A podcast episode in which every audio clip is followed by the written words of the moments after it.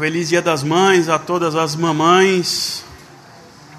Que vocês tenham um dia bem especial e começando logo na presença do Senhor, não tem como não ser especial.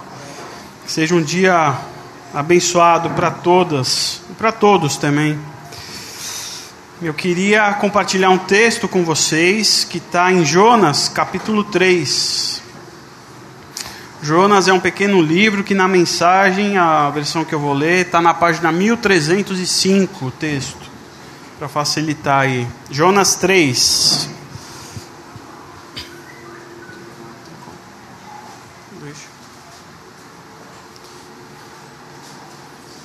Jonas capítulo 3.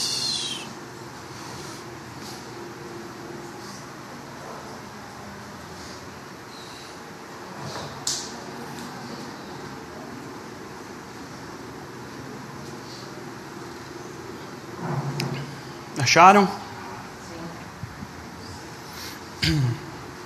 Eu tô na. Tô... Fica fácil, né? É... Capítulo 3, vamos lá.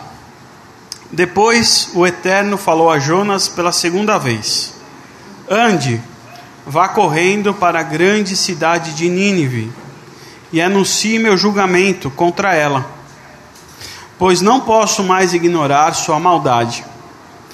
Dessa vez, Jonas partiu imediatamente para Nínive, obedecendo ao pé da letra a ordem do Eterno. Nínive era uma cidade muito grande. Eram necessários três dias para atravessá-la a pé. Jonas entrou na cidade e, caminhando por um dia, pregou: Daqui a quarenta dias, Nínive será destruída. O povo de Nínive ouviu e acreditou no Eterno. Anunciaram um jejum para toda a cidade e todos, ricos e pobres, famosos e desconhecidos, importantes e humildes, vestiram-se com pano de saco para mostrar arrependimento. Quando a mensagem chegou ao rei de Nínive, ele desceu do trono, jogou ao chão um manto real, vestiu-se com pano de saco e sentou-se sobre cinzas. Então baixou um decreto assinado por ele por seus ministros e mandou espalhar por toda a cidade: ninguém deve pôr nada na boca, nenhuma gota de água, nenhum pedaço de alimento, nem homens, nem animais, nem mesmo seus rebanhos. Todos devem vestir-se com saco, com pano de saco, homens e animais. Orem com fervor, pedindo ajuda ao Eterno. Todos devem se arrepender e se afastar da maldade, de todos os atos violentos que mancham suas mãos. Quem sabe assim, o Eterno mude de ideia e deixe de lado seu furor contra nós e nos permita viver. O Eterno viu que eles tinham se arrependido de sua maneira pecaminosa de viver então ele voltou atrás e decidiu não castigar, como tinha dito que faria a eles. Vamos orar mais uma vez, pedindo a Deus que nos ajude. Deus, muito obrigado, Pai, por mais um dia, por estarmos aqui reunidos em Sua presença, por estarmos aqui reunidos como igreja muito obrigado pelo privilégio de podermos juntos olhar para as Suas Escrituras e nos dispormos a aprender através dela. Para isso eu peço que o Seu Santo Espírito venha nos ministrar, já pedindo perdão pelos nossos pecados, para que o Senhor haja no nosso coração, na nossa mente, e que a gente possa crescer como pessoa, como indivíduo, como igreja, para honra e nome do Seu Santo Nome, Senhor. Em nome de Jesus. Amém. Muito bem. Hoje em dia, muitos de nós, a gente não sai mais de casa, ao sairmos de casa, sem antes ligarmos o nosso GPS. Já não é mais um motivo de só sabermos qual o melhor caminho ou qual o caminho que nós devemos pegar para chegar até onde nós queremos é uma questão de necessidade em razão de tempo. Em tempos onde as nossas pontes e viadutos estão caindo, tentar reduzir o nosso tempo no trânsito um grande de um alívio para nós. Afinal de contas, ninguém gosta de ficar preso ou perdendo tempo no trânsito. Assim a gente liga o nosso Waze, o nosso Google Maps aí, a fim de diminuir esse tempo que a gente perde no trânsito. Cada um vai lá, insere o seu destino e obedece cegamente às orientações do GPS. E é assim que a gente faz. Coloca o destino e vai seguindo o caminho. Às vezes a gente nem sabe onde a gente está, não faz nem ideia de onde nós estamos, mas nós estamos confiando. É esse o caminho que ele está nos dizendo. A gente nem sabe quais caminhos ele está pegando, mas a gente está confiando. Mas muitas vezes a gente está prestando tanta atenção no trânsito, os motociclistas passando à direita, os carros freando na nossa frente, o trânsito intenso, as pessoas atravessando, que a gente não percebe a orientação que o GPS nos dá. E a gente acaba se perdendo. A gente acaba entrando aonde a gente não queria, que é em meio ao trânsito, ao tráfego lento. Mas muitas vezes a gente é teimoso também. E o GPS fala, em 200 metros, vire à direita. E a gente fala, ah, GPS, você está brincando comigo, né? Eu faço esse caminho há 30 anos, você vai me mandar entrar à direita? Eu não vou entrar à direita. E a gente segue em frente, com total incoerência, já que eu me predispus a ouvir e ele pede para eu entrar direito, eu vou reto. E muitas vezes eu começo a brigar com o GPS, como a Letícia gosta de fazer. E aí acabamos nos perdendo. Acabamos entrando num trânsito. E a gente insiste. E cada vez fica pior. Porque muitas vezes a gente vai para um lugar onde não tem sinal de GPS e a gente está perdido, a gente fica mais perdido ainda. E a gente usa demais o nosso celular e acaba a bateria, não tem como carregar. E aí a gente fica perdido. Me parece que essa é a história do Jonas. Jonas era um profeta de Deus. Jonas escolheu ser guiado por Deus. Jonas era um profeta. Um profeta é aquele que era o interlocutor entre os homens e Deus. E vocês conhecem a história de Jonas. Eu só vou refrescar aqui a nossa memória. Jonas, no capítulo 1, recebeu uma missão de Deus: vá até Nínive e mande o meu julgamento contra aquele povo que está sendo mal. Ele pega o barco, mas ele não vai para Nínive, ele vai para Tarse.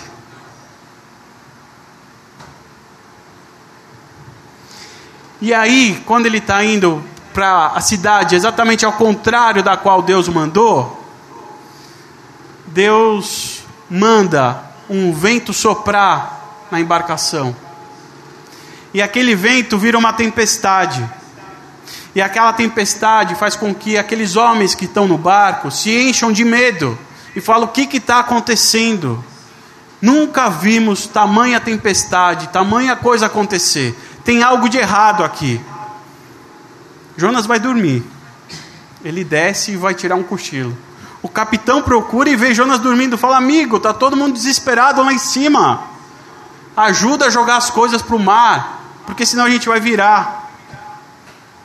Os homens continuam com medo e decidem tirar sorte para ver quem que está pecando contra Deus. Eles começam cada um a orar pelo seu Deus. E a sorte sai. A sorte é tirada e Jonas é apontado como culpado por aquilo. E vão interrogar Jonas: Jonas, o que está acontecendo? Ele fala: Eu sei o que está acontecendo, não se preocupa. Só me joguem no mar que a tempestade vai cessar. Você está maluco? Se Deus está fazendo isso com você aqui, Se eu jogar alguém que está no mar, eh, alguém que está no barco, eu jogar no mar, vão acabar com a gente. Me joguem no mar. E não deu outra. Jonas foi para o mar. Foi engolido pelo mar. Não só pelo mar, um grande peixe engoliu Jonas. E lá ele permaneceu por três dias e três noites. Até que depois de orar e se arrepender, Deus livrou ele daquele peixe. Jonas tinha uma missão. A missão é que ele fosse para Nínive e dar uma mensagem para aquele povo. E quando ele tinha que ir para Nínive, entrar à direita, ele resolveu seguir reto. E aí Deus começa a recalcular a rota. Ele manda um vento, ele manda uma tempestade, ele manda baleia, e Jonas não escuta a Deus. Jonas ignora a Deus. Muitas vezes fazemos a mesma coisa que Jonas fez. A gente não ouve a Deus. Ficamos ocupados com a vida. Ficamos ocupados e não prestamos atenção no que Deus nos fala damos toda a nossa atenção ao trabalho, damos toda a nossa atenção à família, damos toda a nossa atenção aos filhos, à esposa, ao marido. E de verdade, são coisas que consomem o nosso tempo. Não tem como a gente negar isso. Temos contas para pagar, nós temos filhos para criar, nós temos uma carreira a seguir e ficamos tão concentrados com essas coisas que a gente perde a noção de que Deus está nos dando orientações o tempo todo. Parece que essas coisas nos tiram a atenção ao ponto de não ouvirmos mais a Deus, não conseguimos mais ouvir o que Deus tem para nós. E Deus fala com a gente. Deus fala com a gente. Aí você vai vir bater no meu ombro depois e falar: Mas como é que Deus fala com a gente? Talvez você esteja esperando uma ligação de Deus. Que o seu celular vai tocar e na bina vai aparecer assim: Deus. E aí você, alô. Ou você está louco para receber uma mensagem de áudio pelo WhatsApp lá, Deus criou um grupo é, Jesus, Deus, Espírito Santo, e você está lá, ele vai mandar uma mensagem de áudio para você, só para você. Ou ele vai escrever um textão te marcando no Facebook, comunicando a sua vontade explícita para ele. Muitas vezes achamos que Deus vai tocar a campainha da nossa casa e falar: Oi, tudo bom? Eu vim tomar um cafezinho com você porque eu tenho algo para te comunicar. Às vezes a gente tem essa pretensão. Deus fala? Fala. Deus sempre fala? Às vezes não. Nem sempre. Deus já falou muita coisa? Sim, Deus já falou muita coisa. Deus já nos disse, já nos disse muitas coisas. Quem esteve aqui domingo passado ouviu o Renato falando sobre as bem-aventuranças. Jesus nos falando a respeito de como nós devemos agir e ser. Falou sobre sermos pobres de espíritos, humildes, comprometidos com a justiça, misericordiosos, justos. Foi Jesus que disse todas essas coisas. E Jesus é Deus encarnado. É Deus falando para nós. E quando nós ouvimos a Jesus, prestamos atenção no que Jesus nos disse, escreveu e nos deixou registrado, nós estamos ouvindo a Deus. E Jesus já nos disse tantas coisas. Jesus, Jesus já nos falou sobre perdão, sobre gratidão, Jesus já não falou sobre dinheiro, casamento, trabalho, amor, oração, fé, esperança. Ele já nos disse todas essas coisas. Mas me parece mesmo que nós queremos é que Deus vá tocar a nossa campainha e quer tomar um café conosco, do nosso lado, para dizer as mesmas coisas da qual ele já disse. Por quê? Porque nós ignoramos as suas escrituras. Nós não temos o compromisso com o que já foi dito. Nós ignoramos. Eu quero um Deus que me serve. Eu não quero um Deus que já falou coisas e eu vou ter o trabalho que me debruçar aqui. Você quer ouvir a Deus? Perca um tempo com isso, ou melhor, será que é perder tempo? Dedique-se à leitura da Bíblia. Ouça a voz de Deus aqui. Porque provavelmente, se você não ouvir a voz de Deus, se eu e você não ouvirmos a voz de Deus, provavelmente o nosso destino será a barriga, a barriga de um grande peixe. Provavelmente será a barriga de um grande peixe. Não tem jeito.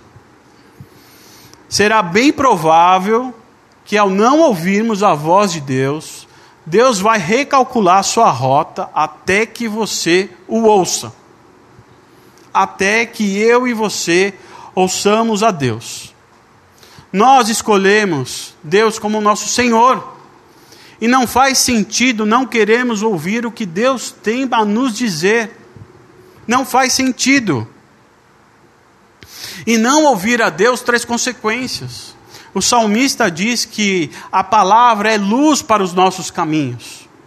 É o que o salmista diz, o texto diz assim: A tua palavra é a lâmpada que ilumina os meus passos e a luz que clareia o meu caminho.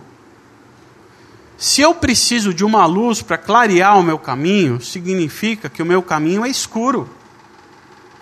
E quando a gente anda em meio à escuridão, a gente se perde. Em meio à escuridão, é para a gente entrar à direita, a gente segue em frente. Em meio à escuridão, a gente pode ir por qualquer caminho e qualquer caminho pode nos levar à morte. A gente deve ser, como também o salmista diz, meditar na Sua palavra de dia e de noite. Que nós devemos ser como árvores plantadas junto à ribeira, para que a gente dê frutos no tempo e na estação certa. É a palavra que proporciona isso a palavra, eu falo sobre esses livros aqui compilados. Essa é a palavra de Deus. A consequência para Jonas foi a barriga do peixe. A barriga do peixe foi um jeito de Deus parar Jonas. A barriga do peixe para Jonas não foi uma punição. Não é um castigo estar na barriga do peixe. Estar na barriga do peixe é fazer com que ele preste atenção no que ele tem a ouvir. Às vezes a gente se encontra em, em, em situações difíceis na nossa vida. A vida não é fácil. Às vezes nós nos encontramos nessa condição de Jonas, de estar dentro da barriga de um peixe. E estamos achando que Deus está nos punindo achando que Deus está nos castigando. Mas o que Deus quer, na verdade, é que a gente apenas o ouça, que nós prestamos atenção na Sua voz. E quando a gente para para prestar atenção a Deus, significa que Deus está nos dando uma oportunidade. Porque não seria mais fácil Deus já castigar Jonas e falar: Cara, te, você é o meu profeta, o que, que você está fazendo?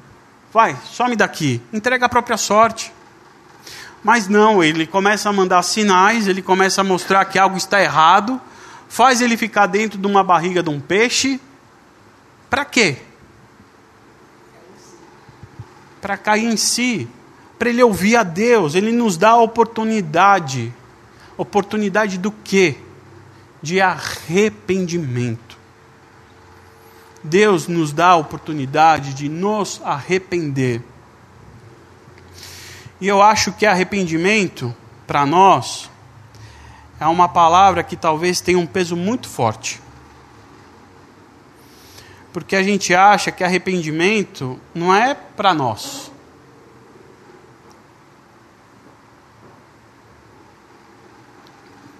Não é para mim. Já não serve mais para mim, para você. Eu vou na igreja todo domingo, gente. Eu oro.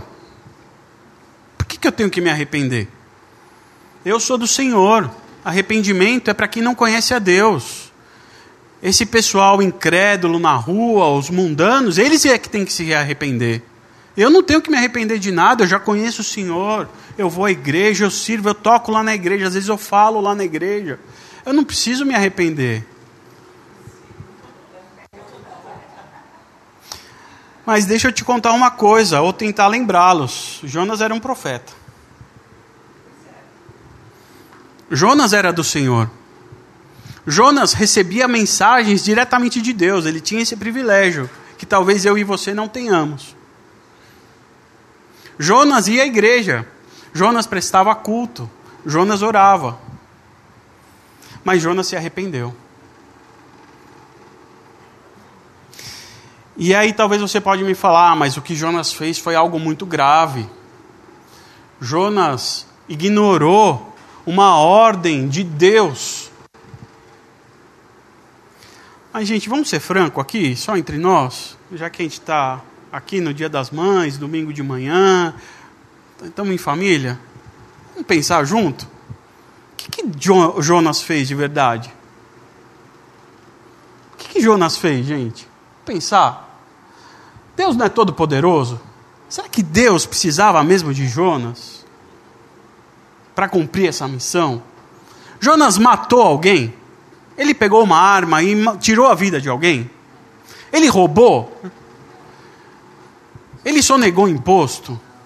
Ele recebeu propina? Estuprou alguém? Cometeu pedofilia? que Jonas fez? Ele votou no PT?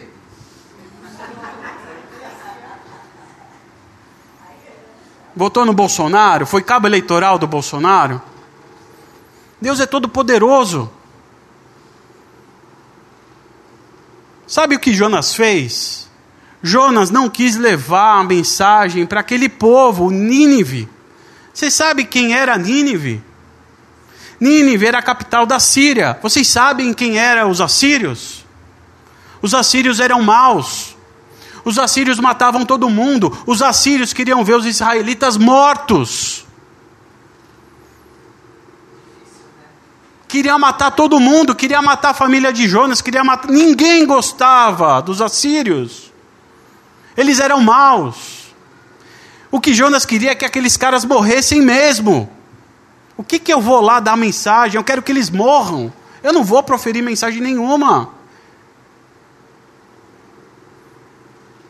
Ele tinha seus motivos, Jonas. Eu não vou. Esses caras são maus. Se Deus tem que tratar com eles, que trate. Eu não, não precisa ser eu. Porque eu. O problema de Jonas é o mesmo que o nosso só porque não estamos roubando, só porque nós não estamos matando, só porque nós não estamos fazendo mal a ninguém, achamos que estamos obedecendo a Deus e que está tudo bem, está tudo tranquilo. Mas quando nós não amamos do jeito que devemos amar, quando nós não perdoamos do jeito que devemos perdoar, quando não lidamos com dinheiro do jeito que devemos lidar, quando não vivemos do jeito que devemos viver, somos igual ao Jonas. Somos iguais a Jonas. E assim como Jonas, o que nos resta é o arrependimento. Precisamos de arrependimento quando nós não fazemos todas essas coisas por um único e simples motivo. Deus já falou como nós devemos amar, como nós devemos perdoar, como nós devemos agir e tratar com o dinheiro e como nós devemos viver. Quando nós não fazemos qualquer uma dessas coisas e outras más, mais, nós precisamos nos arrepender. porque Deus já falou. E se Deus já falou, eu estou desobedecendo a Deus. E quando nós desobedecemos a Deus, o que nos resta é o arrependimento. Agora, o que é o arrependimento? Arrependimento é só ter a consciência do que é certo, do que é errado, ou melhor, do que é errado. Arrependimento não é isso, só ter a consciência do que é o arrependimento. Jonas, pela sua consciência, no primeiro sopro, ele já estaria arrependido. Porque no primeiro sopro que Deus deu no barco, ele já sabia que ele fez coisa errada, ele já se arrependeu. Todo arrependimento dá frutos. Todo arrependimento requer frutos. Mateus escreveu isso. Deem frutos que mostrem o arrependimento. Frutos.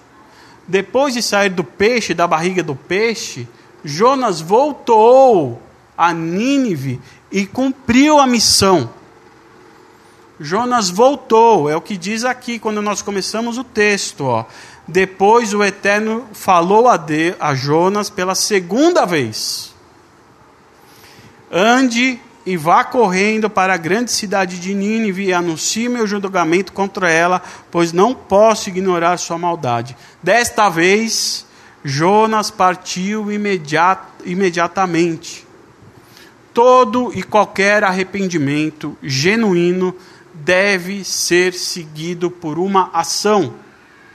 Arrependimento requer ação. Arrependimento requer uma reação. Arrependimento nos coloca na rota e na direção certa. Arrependimento nos tira de Tarso e nos leva para Nínive.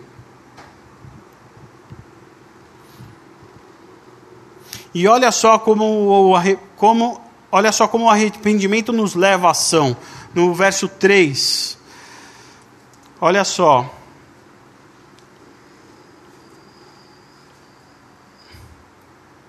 Não é o verso 3, não. É aqui, ó. Verso 6. Quando a mensagem chegou ao rei de Nínive, ele desceu do trono, jogou ao chão o manto real vestiu-se com pano de saco e sentou-se sobre cinzas.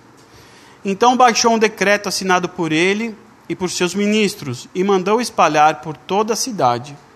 Ninguém deve pôr nada na boca, nenhuma gota de água, nenhum pedaço de pão de alimento, nem homens, nem animais, nem mesmo seus rebanhos. Todos devem vestir-se com panos de saco. Homens e animais, orem com fervor, pedindo ajuda ao Eterno Todos devem se arrepender e afastar a maldade de todos os atos violentos que mancham suas mãos. Quem sabe assim o Eterno mude de ideia e deixe de lado o furor contra, os que, contra nós e nos permita a vivermos. Quando a mensagem de Jonas chega ao rei de Nínive, o rei também se arrepende e o seu povo, ele se arrepende, o rei se arrepende, seu povo também se arrepende. E olha a forma como o rei se arrepende. Olha como o arrependimento gera uma ação. O rei, ao ouvir a mensagem de Jonas, ele desceu do trono. Desceu. É um verbo flexionado, tá certo? O verbo está flexionado aqui. Desceu do trono. O rei desceu do trono o rei jogou o seu manto real no chão, jogou, ação. Ele vestiu-se com um saco de pano, vestiu-se, e ele sentou-se sobre as cinzas, e ainda mais fez todo o seu povo orar e jejuar. Olha quantas ações, quantas ações. Arrependimento requer ação. Arrependimento é abrir mão de quem você é ao descer do trono. Arrependimento é se esvaziar quando a gente joga o nosso manto real no chão.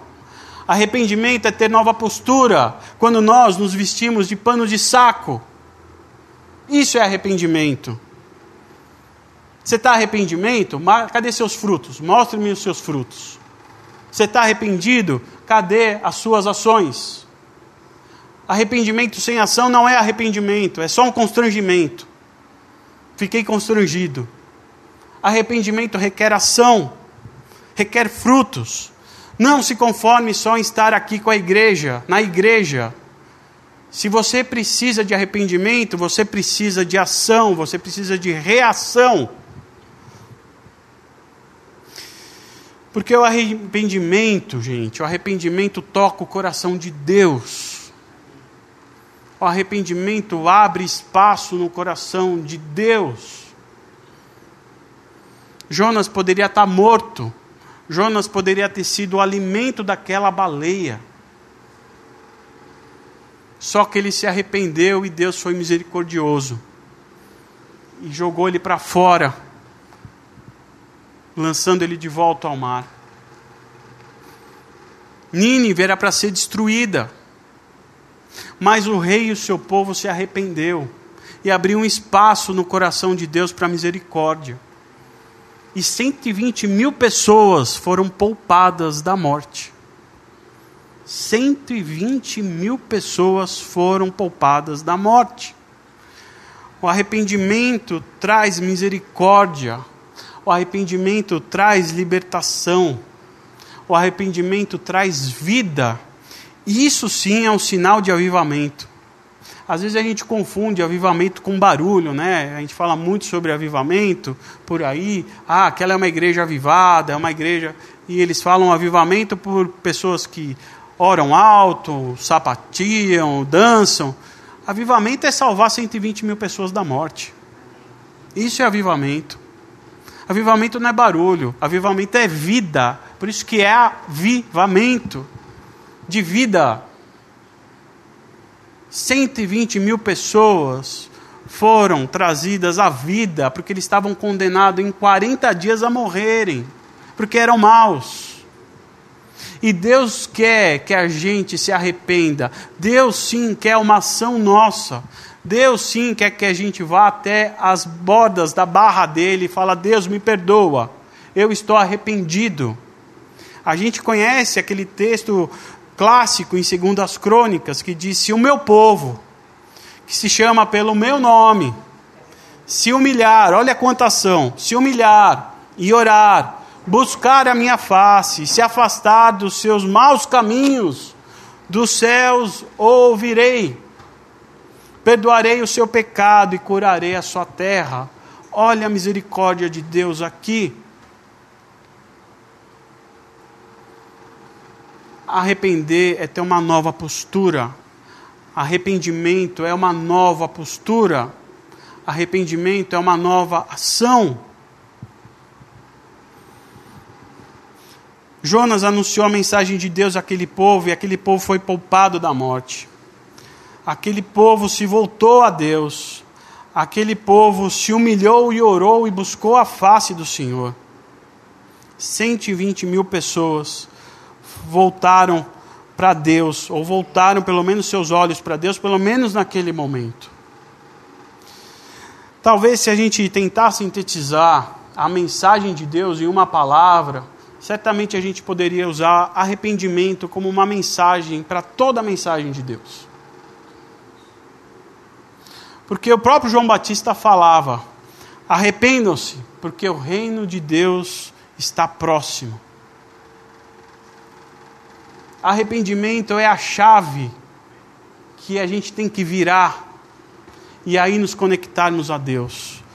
Lá em Atos, é, Lucas escrevendo mais um diálogo de Paulo, que ele diz assim, ó, Paulo dizendo, né? Lucas que escreveu, mas Paulo é que está dizendo. Preguei em primeiro lugar aos que estavam em Damasco, depois aos que estavam em Jerusalém e em toda a Judéia e também aos gentios, dizendo que se arrependessem e se voltassem para Deus, praticando obras que mostrassem o seu arrependimento. O arrependimento é a chave de nós cristãos. Nós precisamos nos arrepender. Nós precisamos nos arrepender todos os dias. Não achamos, não devemos achar, ou não sejamos presunçosos ao ponto de que o arrependimento não serve para nós. Porque sim, nós somos pecadores. Sim, nós carecemos desse arrependimento. Não achem só porque a gente se reúne como igreja que está tudo bem, que nós deixamos de ser pecadores. A vida nos consome, os problemas nos consomem, a família nos consome, a, a, tratativa, a educação com os filhos nos consome, os problemas nos consomem, os boletos nos consomem. E é muito fácil, no meio desses problemas, nós não ouvirmos a Deus e ficarmos perdidos, sem o sinal do nosso GPS. E aí o GPS fica recalculando a rota, nos manda tempestade, nos manda vento, nos manda peixes. A minha recomendação para vocês é que vocês não esqueçam disso daqui. De que vocês não esqueçam da palavra de Deus que vocês tenham todos os dias obrigação com a palavra de Deus, para ouvir o que Deus tem para nós. Esse deve ser o nosso compromisso, para que a gente não perca o rumo, para que a gente não perca a rota, para que a gente não seja surpreendido por um vento, por uma tempestade, até que um grande peixe nos engula. Porque quando a gente está dentro da barriga de um peixe, não deve ser nada bom. Aliás, não é bom. Eu acho que todos nós já estivemos na barriga de um grande peixe. E é sofrido e é dolorido. Sabe o que a gente tem que fazer numa hora dessa? Ficar quietinho. Por quê? Não pergunta. Só ouve. Refaz a lição de casa. Se dedica a isso. Porque quando a gente se dedica a isso, a gente escuta um pouco a voz de Deus, o arrependimento vai vir. E quando o arrependimento vier, a gente consegue achar um espaço no coração de Deus. Deus é um Deus de misericórdia. Ele é justo, mas ele é misericordioso. Então que nós não precisemos da barriga do peixe, que a gente possa se arrepender ou entender a voz de Deus antes que o primeiro sopro da tempestade chegue até nós. Amém? Vamos ficar em pé.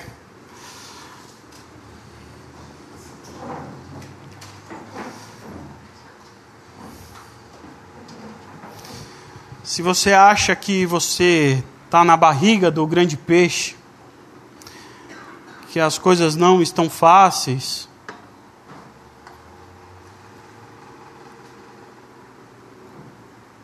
E que você precisa de alguma forma ouvir a palavra de Deus para que haja arrependimento e para que a gente alcance a misericórdia de Deus. Vamos aproveitar esse momento. Vamos aproveitar esse momento e vamos nos colocar diante de Deus para que Ele faça. Se você quiser vir aqui à frente como um gesto, um sinal de que é necessário ouvir a Deus, vamos fazer isso juntos. Eu já estou aqui na frente já, não preciso nem ir. E a gente ora junto.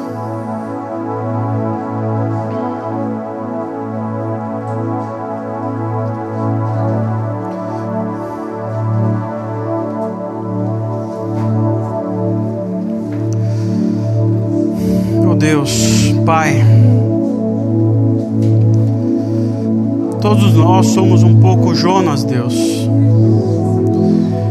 Que o Senhor nos dá tarefas, nos dá, nos dá missão, Deus. O Senhor fala conosco e o nosso dia a dia, Pai, os nossos problemas, nós somos consumidos por Ele. E o Senhor fica falando aos nossos ouvidos e nós não prestamos atenção no Senhor, Deus.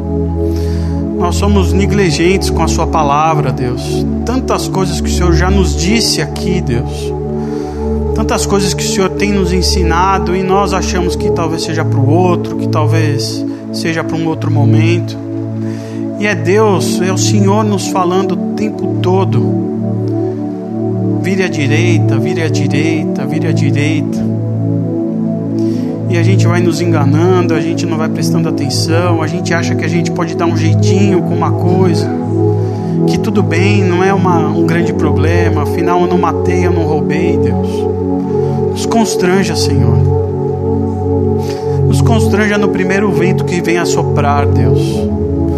Nos constranja no primeiro pingo da tempestade, Pai.